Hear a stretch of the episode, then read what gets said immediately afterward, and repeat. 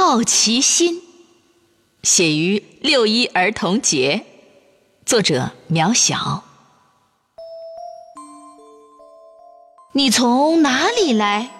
总穿着这绚丽的花衣。你到哪里去？总藏着那深邃的神秘。与你结伴相游，就能看见风光旖旎；烛光晚餐，总能感受浓情蜜意。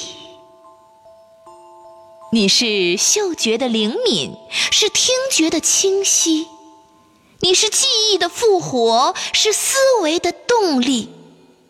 你是星空的晴朗，是星海的涟漪；你是智慧的淬炼，是知识的蓄积；你是灵感的微笑，是创意的惊喜；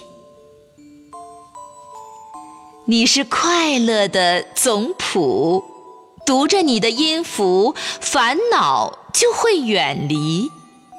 你是精神的体操，跟着你的节拍，生活充满惬意。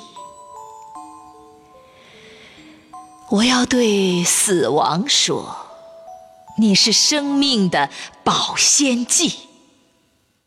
我要对年龄说你是衰老的对冲力。